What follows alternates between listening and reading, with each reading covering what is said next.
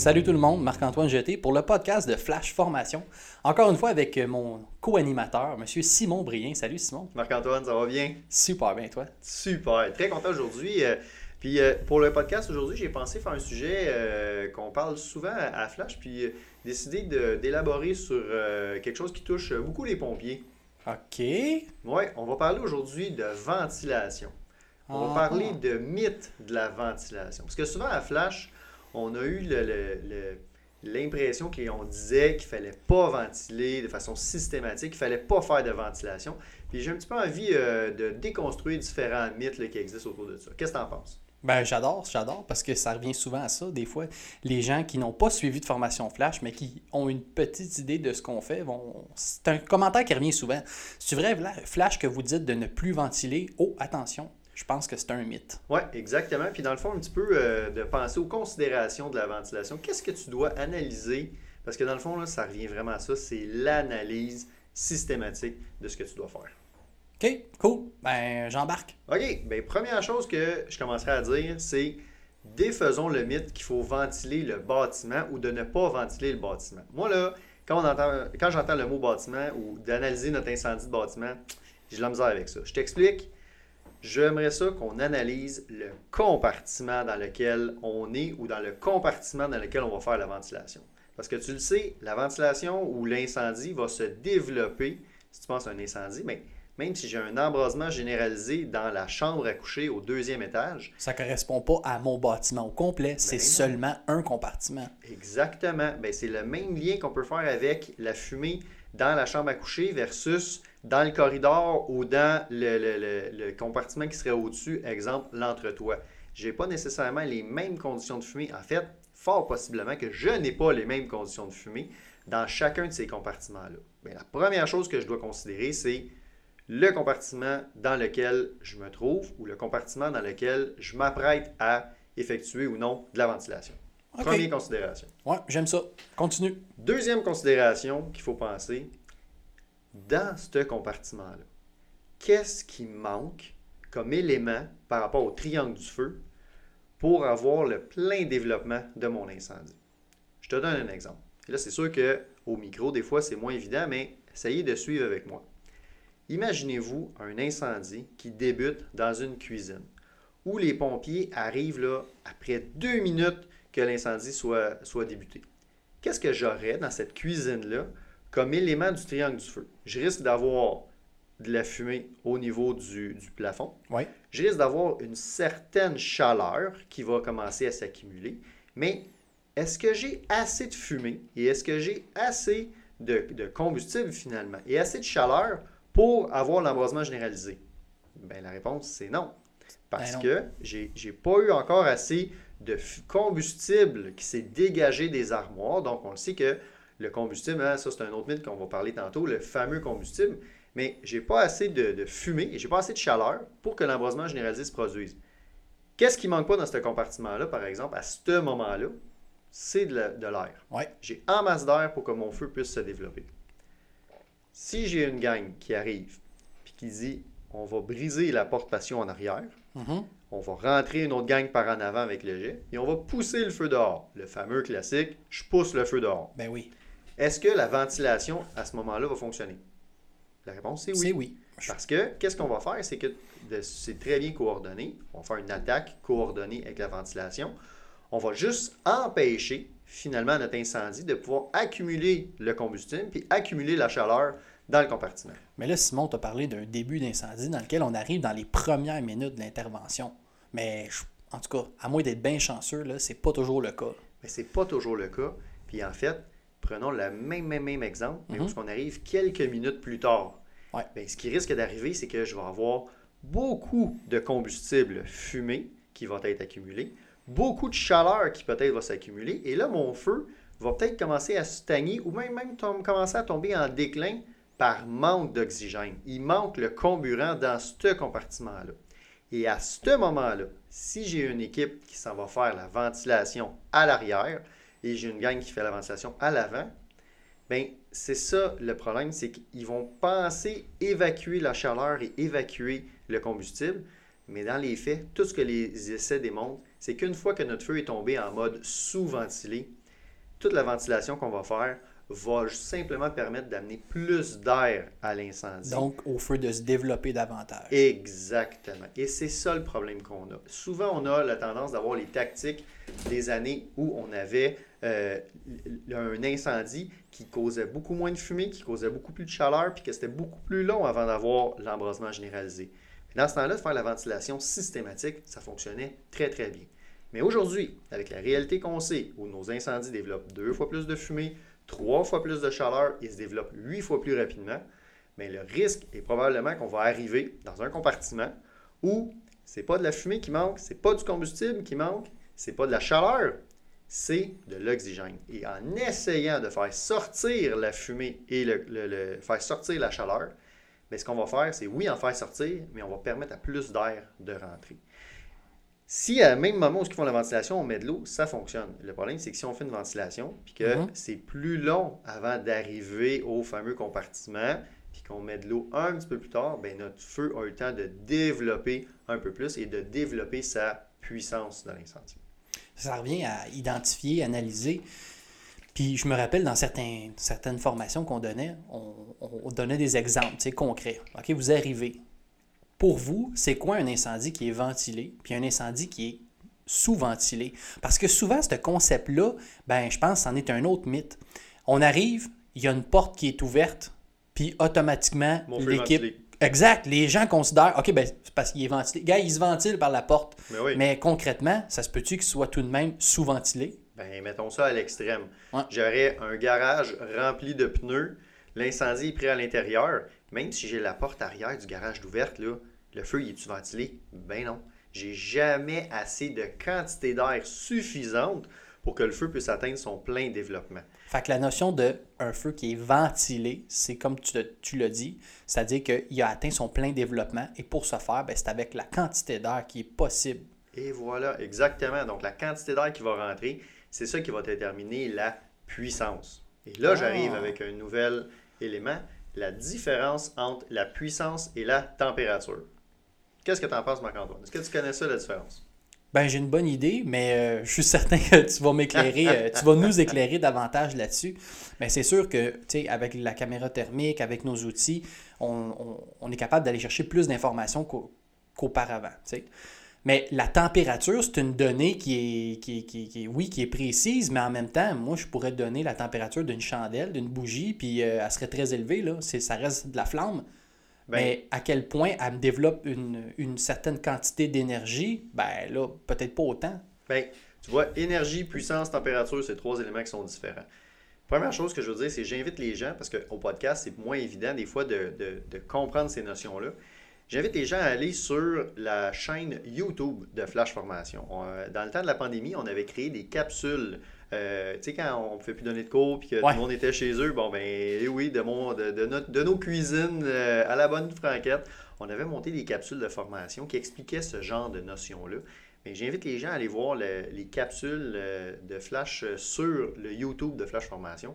Puis on retrouve comme ça des petites capsules de 3-4 minutes qui parlent de notions de puissance de l'incendie, d'analyse de la fumée, de, de puissance de l'incendie, de feu limité combustible, feu limité par le comburant.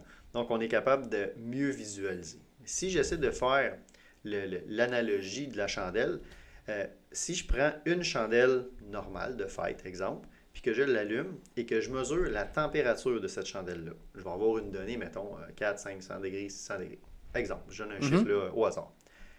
Si je prends 10 chandelles de fête, que je les colle toutes ensemble, puis que je les allume, je vais avoir évidemment une beaucoup plus grosse flamme.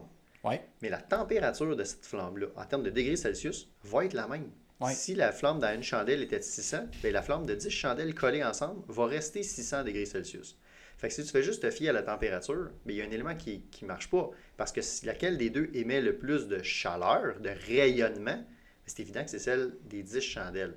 Si je mets ma main au-dessus d'une seule chandelle, je peux garder ma main beaucoup plus longtemps que les 10 chandelles collées. Alors là, qu'est-ce qui vient faire l'élément l'élément euh, rayonnement, c'est là où on peut parler de puissance de l'incendie. C'est là où la puissance qui se mesure en kilowatts peut être mesurée à partir de là. Dans mon exemple de chandelle, qu'est-ce que mon feu ne manque pas? C'est de l'oxygène. Parce mhm. qu'il y a l'oxygène qu'on veut en quantité illimitée. Et quand on met cet élément-là dans un compartiment, ben, c'est là où la quantité d'oxygène qui va rentrer dans une pièce va déterminer la puissance. Ça veut dire que si je prendrais deux pièces identiques, le même, euh, même volume de pièces, la même disposition des objets combustibles, la même quantité de combustible, tous les éléments pareils, bien, aux éléments égaux, c'est la quantité d'air qui va rentrer dans le compartiment qui va déterminer la puissance. quand on parle d'un feu qui est sous-ventilé, plus je vais essayer de le ventiler en faisant sortir la fumée, qui est mon combustible, et la chaleur, bien, dans le fond, tout ce que je vais permettre, c'est de rentrer plus d'oxygène. Pour que le feu se développe. Et voilà. Et là, il va y avoir plus d'oxygène qui va rentrer à l'intérieur, donc plus de puissance. Mm-hmm. Autre étape après, plus il y a de la puissance, bien, plus ça va me prendre quoi pour l'éteindre? De l'eau. Donc, ça va me prendre un plus grand volume d'eau pour pouvoir l'éteindre.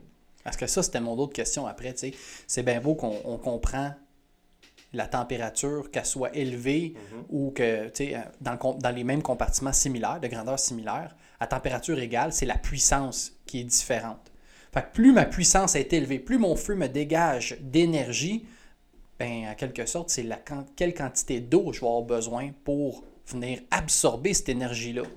C'est ça qui est important. Là. Exactement. Puis, euh, euh, je faisais une analogie, quand on donnait le cours d'attaque transitoire, je faisais une analogie avec certains services d'incendie qui n'avaient pas de réseau d'eau.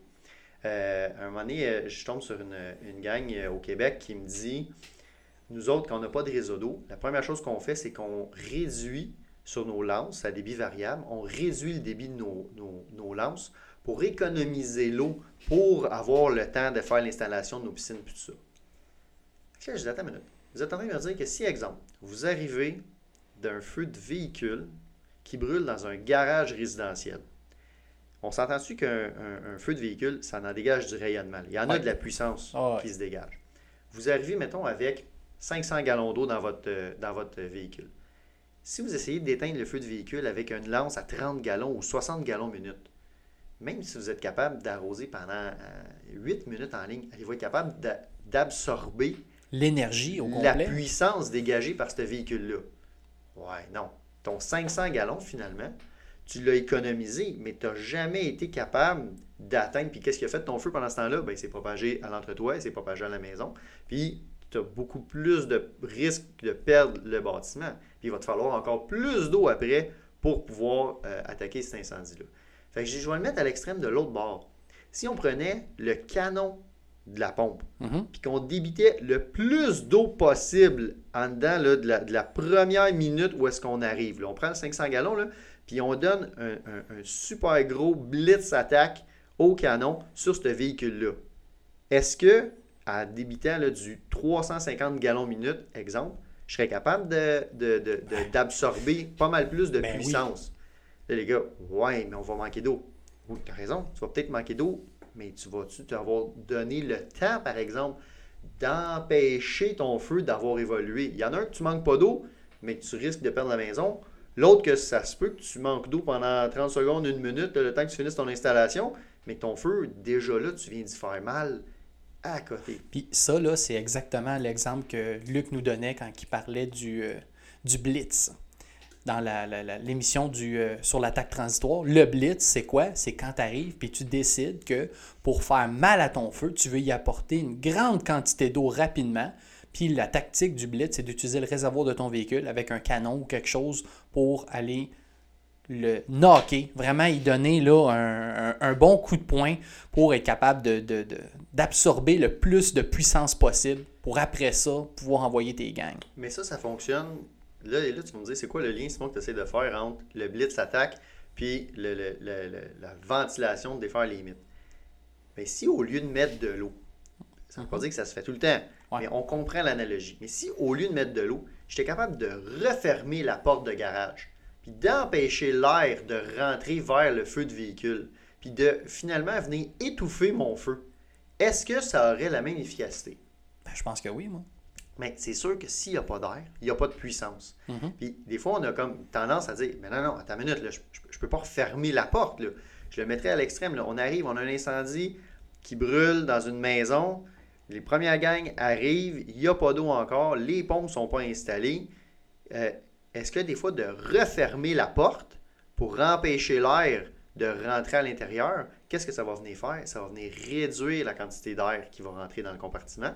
Ça va donc réduire la puissance de notre incendie. Si le feu n'a pas d'air, il ne peut pas se développer. Ça, c'est la règle numéro un. Fait que si j'identifie que mon feu en ce moment, il est sous-ventilé, malgré le fait que j'ai des ouvertures, portes, fenêtres, etc., qui sont ouvertes, mais je suis capable de dire en analysant ma fumée, le plan neutre, par exemple, par une ouverture qui est très très bas, je dis OK, là en ce moment, mon feu il est sous-ventilé. Avant de mettre de l'eau, je peux commencer à refermer des portes si je suis capable, mais je pourrais venir aider ou améliorer ma situation avant d'être capable de mettre de l'eau. Mais tu viens de dire le mot qui est essentiel, d'analyse. Puis je suis content que tu me parles de fumée parce que c'est l'autre exemple que je veux amener, l'analyse de notre fumée. Notre fumée, souvent, on ne la considère pas assez. On le sait dans tous nos phénomènes thermiques. Où est-ce qu'ils se produisent, nos phénomènes? C'est à cause de la fumée. Le fumée la fumée aujourd'hui, c'est le combustible numéro un dans nos incendies.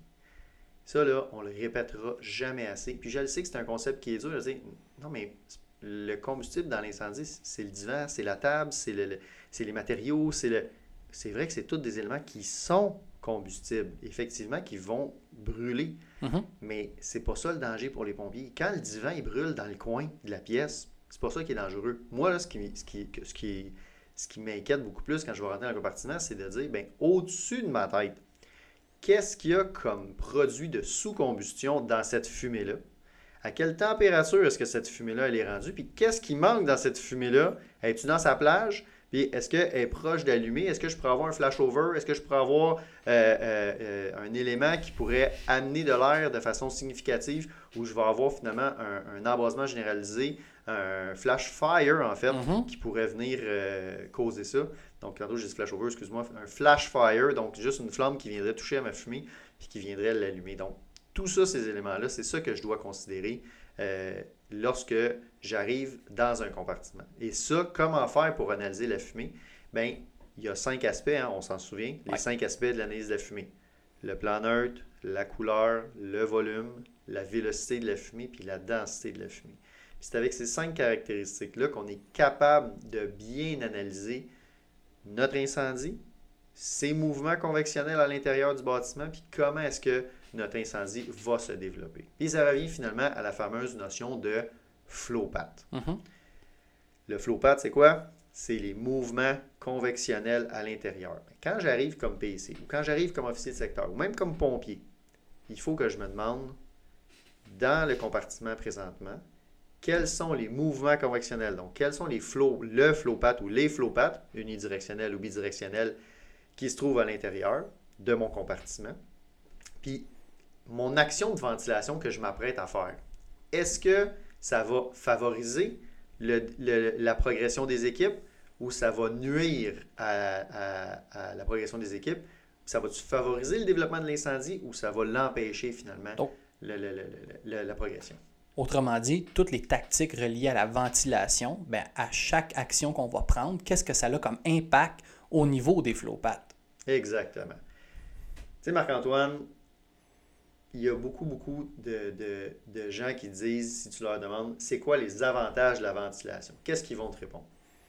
Bien, ce qui a été appris depuis des années, c'est que la ventilation améliore la visibilité. Euh, on, a entendu ça, on a entendu que de ventiler, ça allait dépressuriser un peu le, bâtiment, ça allait même donner une chance à nos victimes s'ils en ont à l'intérieur, ça va améliorer, favoriser l'attaque. C'est toutes des notions qui étaient enseignées euh, au niveau de, si on veut, des avantages de la ventilation. Bien, c'est tout semi-vrai. C'est ça l'affaire. C'est c'est tout vrai. Ça dépend juste du moment où mm-hmm. elles sont appliquées par rapport au développement de l'incendie. C'est là où j'en reviens avec toutes les notions que j'ai parlé tantôt. Ton compartiment, s'il est limité par le combustible ou limité par le comburant. Donc, si le compartiment il manque d'oxygène en ce moment, que la chaleur est complète à l'intérieur, qu'il y a beaucoup, beaucoup de fumée à l'intérieur, qu'on vient ventiler ce compartiment-là, ben, je vous garantis que c'est pas vrai que ça va favoriser la survie des victimes, favoriser euh, ben ben notre progression, réduire la chaleur. C'est le contraire qui va arriver. Puis combien de fois les pompiers sur le terrain, puis là je suis sûr que je vais dire ça, puis tout le monde va avoir une image en tête, les pompiers sont arrivés, ont brisé une fenêtre en pensant favoriser le développement de de, des équipes, en, pensant bien faire, Là, ça se met à sortir là, sous pression, dense, chargé de combustible, puis là, ouf, ça finit par allumer. Ben, est-ce qu'ils ont favorisé la survie des victimes? Est-ce qu'ils ont favorisé la progression des équipes? Ben non, c'est questionnable. Hein? Exactement. Puis, sais-tu quoi? Sais-tu qu'est-ce que je trouve triste? C'est que c'est encore un élément qui est méconnu puis qui est mal compris de, certains pompiers. Il y a encore des grands services euh, incendies que dans leur guide des opérations, c'est marqué en cas de signe précurseur de flashover, qu'est-ce qu'on doit faire comme tactique? Ventiler. Là, me dire que j'ai de la chaleur intense, j'ai de la fumée dense, je commence à avoir des rollovers dans le compartiment. Qu'est-ce que je dois faire pour éviter que ça s'allume? De donner plus d'air à un compartiment qui en manque en ce moment, que c'est peut-être ça ben qui fait que le, flashover n'arrive pas. C'est encore le cas. Il y a encore une mauvaise compréhension de la ventilation. Wow. Ben écoute, euh, tu as, mis le doigt dessus. Là. Je pense que, tu sais, quand, euh, pourquoi les gens, euh, quand ils suivaient nos formations ou qui entendaient parler de nos formations, ben, le message qui était véhiculé, c'est attention, Flash dit de ne plus ventiler, mais c'est vraiment pas ça le message. Là. Le message, c'est que la ventilation, elle a ses effets positifs dans certaines circonstances. Puis dans d'autres, ben, la ventilation, ce ne sera pas dans mes priorités tactiques. Exactement. Puis là, Marc-Antoine, je vais t'amener à un autre niveau. On va parler d'un autre sujet, la ventilation opérationnelle. Je ne sais pas si tu as remarqué, mais aujourd'hui, euh, j'ai mis mon chandail vintage de Flash. Pourquoi? Parce que j'aimais ça euh, euh, revenir dans le passé puis dire, bien, voilà 10 ans, quand Flash a commencé, c'était quoi la, grande nouveauté qu'il y avait dans les mhm. services incendies au Québec? C'était l'attaque transitoire. Souviens-toi, voilà 10 ans, l'attaque transitoire, on se faisait dire faut pas faire ça, vous allez stimer des victimes, vous allez propager le feu. Ben, dix ans après, maintenant, on s'aperçoit que, ben non, au contraire, on a vraiment favorisé avec l'attaque transitoire, ça favorise l'équipe d'attaque qui rentre à l'intérieur. On réduit la propagation de l'incendie, tous les avantages qu'on connaît. Fait que je dis, ben, je vais revenir dans, le temps, vintage, avec mon vieux chandail de, de flash, les premiers polos qu'on avait. Puis on va parler de qu'est-ce qui s'en vient finalement dans l'incendie dans le futur, c'est la ventilation opérationnelle. Dans le futur, là, il va falloir que les services incendies dédient un, secteur à la ventilation, que ce soit un, officier de secteur ou une équipe qui va être dédiée à la ventilation ou à l'antiventilation. Là, Simon, euh, dis-moi si je me trompe, mais on a commencé à parler de ventilation ou du moins de contrôle de la ventilation avant de parler de ventilation opérationnelle, mais le contrôle de la ventilation, ça fait un petit peu plus partie de notre langage aujourd'hui. Il y a des outils comme le fameux curtain ou le rideau de fumée qui sert à faire le contrôle de la ventilation. Exactement. Curtain, si vous avez jamais vu ça, allez sur le YouTube de Flash Formation. Allez taper euh, Flash Formation rideau de fumée. On va vous mettre une petite vidéo de, une minute qui explique qu'est-ce que c'est. C'est vraiment un rideau qui a été inventé euh, en Allemagne qu'on vient installer dans la porte d'entrée ou dans la porte de, corridor ou dans la porte du bâtiment ou du logement ou même d'une pièce à la limite. Qu'est-ce que ça va venir faire? C'est que ça va empêcher la fumée de sortir de ce, de ce compartiment-là et ça va empêcher l'air de rentrer à l'intérieur. Sauf que ça n'empêche pas les pompiers de rentrer puis de sortir. Ah, c'est ça, j'allais dire. Ça ça nuira pas à notre intervention, loin de là. Non, exactement, pas du tout.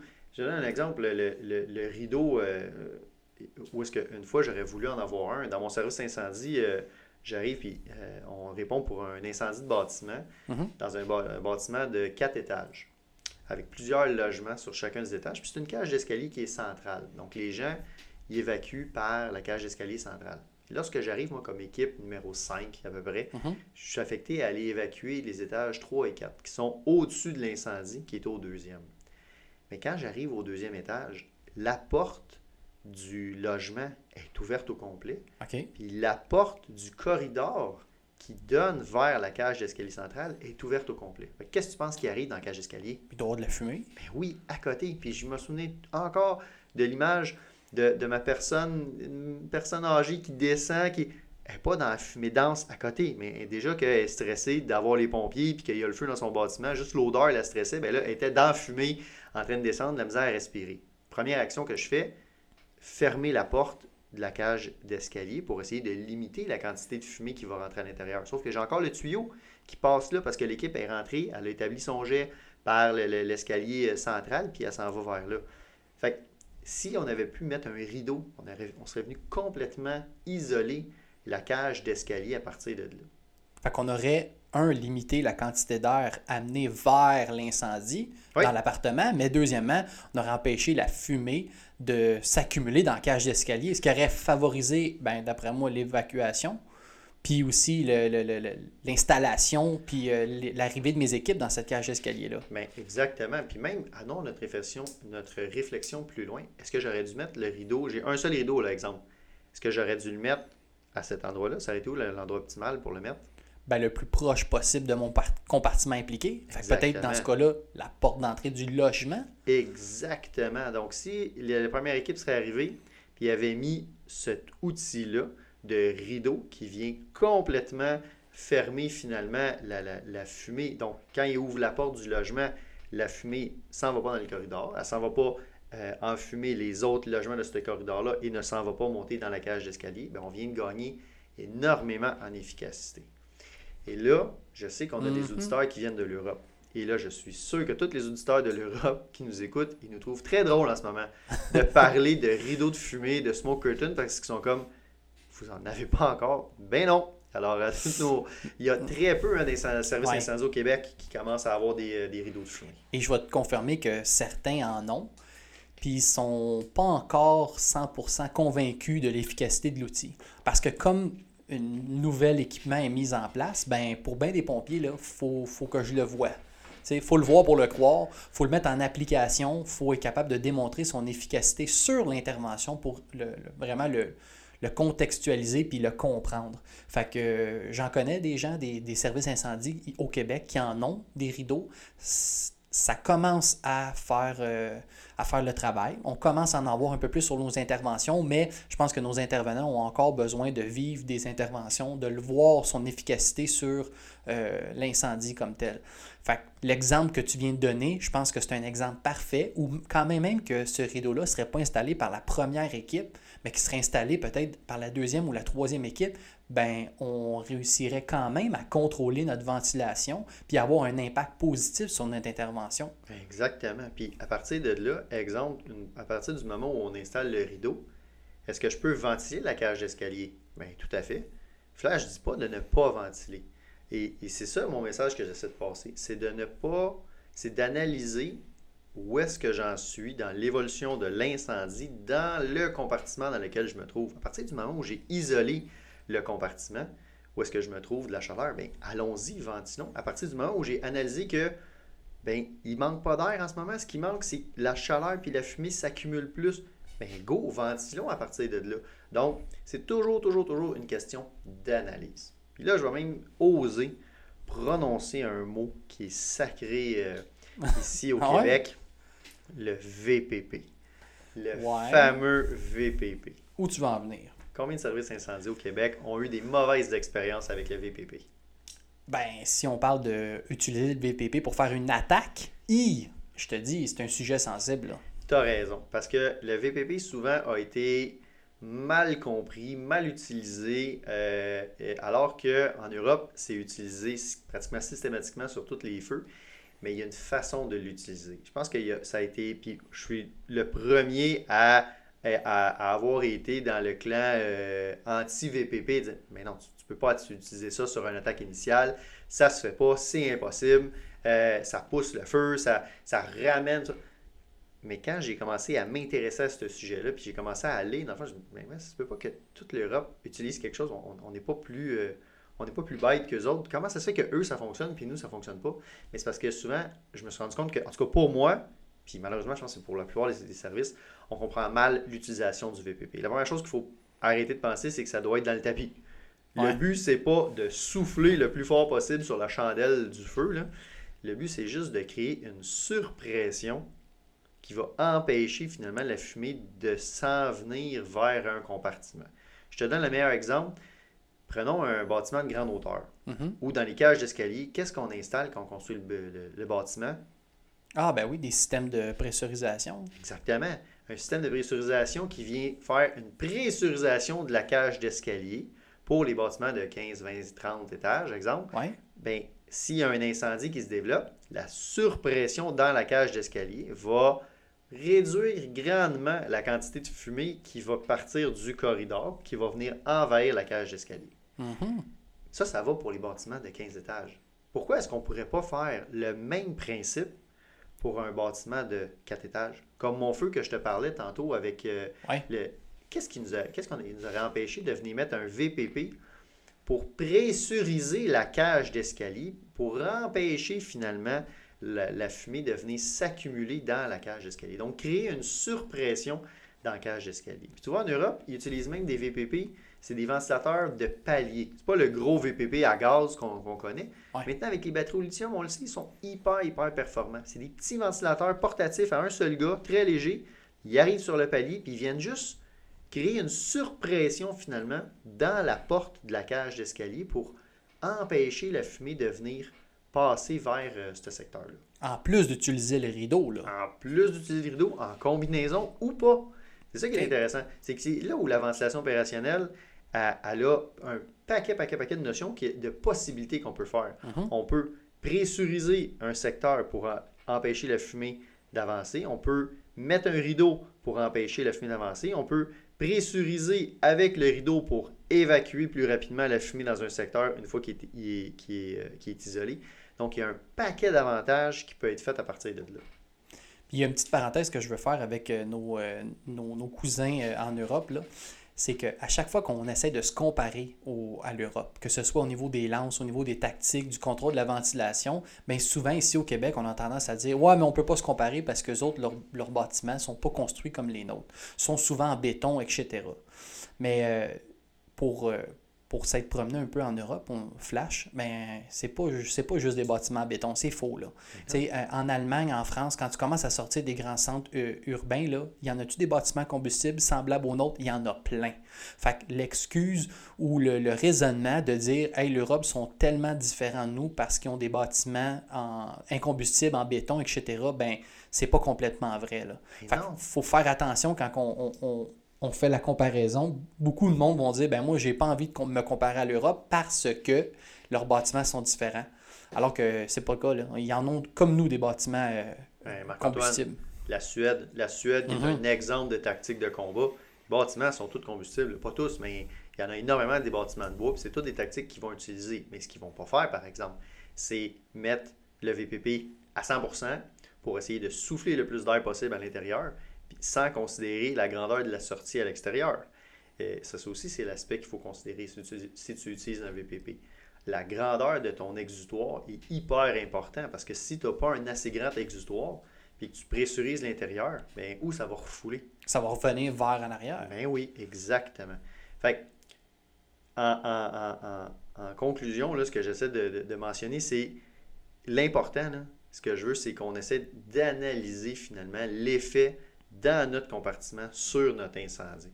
Puis, je, je- je ose, j'ose prédire que dans les prochaines années, les prochaines innovations en matière de tactique de combat au Québec vont inclure ça. L'officier exemple SST, mais pourquoi ce ne serait pas un SST euh, propagation? De- Mhm. qui va analyser le flow path, qui va pas juste dire bon ben euh, les échelles sont sécuritaires, y a-tu deux issues au toit, tout le monde a ses gants. Non, non, tu es là, tu fais le tour du bâtiment, tu es, un, t'es un tacticien de 360.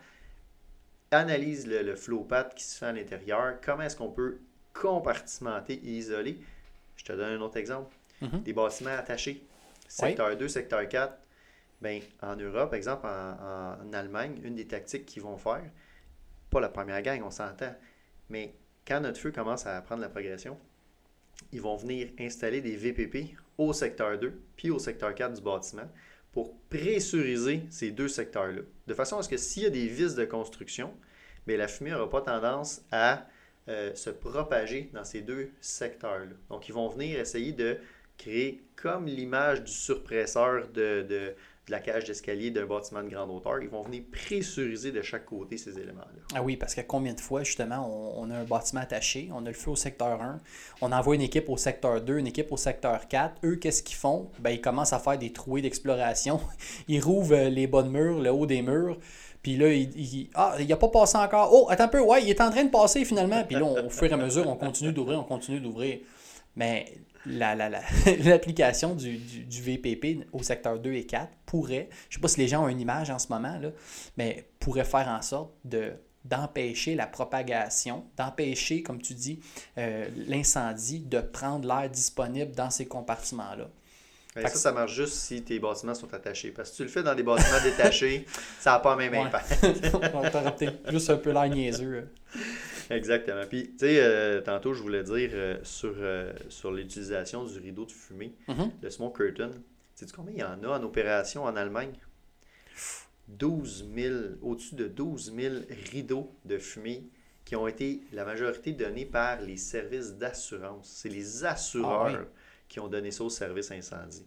Parce qu'ils se sont aperçus que quand les pompiers mettaient des rideaux de fumée avant de rentrer ou au fur et à mesure de l'intervention, mais il y avait moins de contamination, donc il y avait moins de dommages, il y avait moins de propagation. Donc, ce sont les assureurs qui les ont achetés, payés et qui les ont donnés au service incendie pour améliorer finalement l'efficacité de combat. Puis eux autres, en termes, réduire les coûts de reconstruction ben et les coûts de décontamination. Puis euh, dis-moi si je me trompe, mais il y a plusieurs campagnes de sensibilisation un peu partout, même en Amérique du Nord, où on parle de fermer les portes pendant qu'il y a un incendie. Ou justement, prenez l'habitude avant d'aller vous coucher, de fermer les portes ben dans votre euh, logement, dans votre maison, ce qui va faire en sorte que s'il y a un feu quelque part, ben, le feu ne pourra pas se propager de compartiment en compartiment parce qu'on limite la quantité d'air disponible. Fait on enseigne au commun des mortels, au grand public, à fermer des portes pour limiter la propagation du feu, mais nous, de notre côté, il faut qu'on s'adapte à ça aussi. Ben oui. Et le rideau, ce n'est qu'un outil là, pour faire le contrôle de la ventilation. Ben, le meilleur outil, c'est quoi? C'est l'analyse. Malheureusement, le ben meilleur outil du contrôle de la ventilation, de la, de la ventilation opérationnelle. Puis, by the way, on en fait déjà de la ventilation opérationnelle. Hein. C'est pas, euh, le terme n'est pas nouveau, c'est peut-être juste la façon de l'amener, mais c'est juste de considérer ça de façon différente.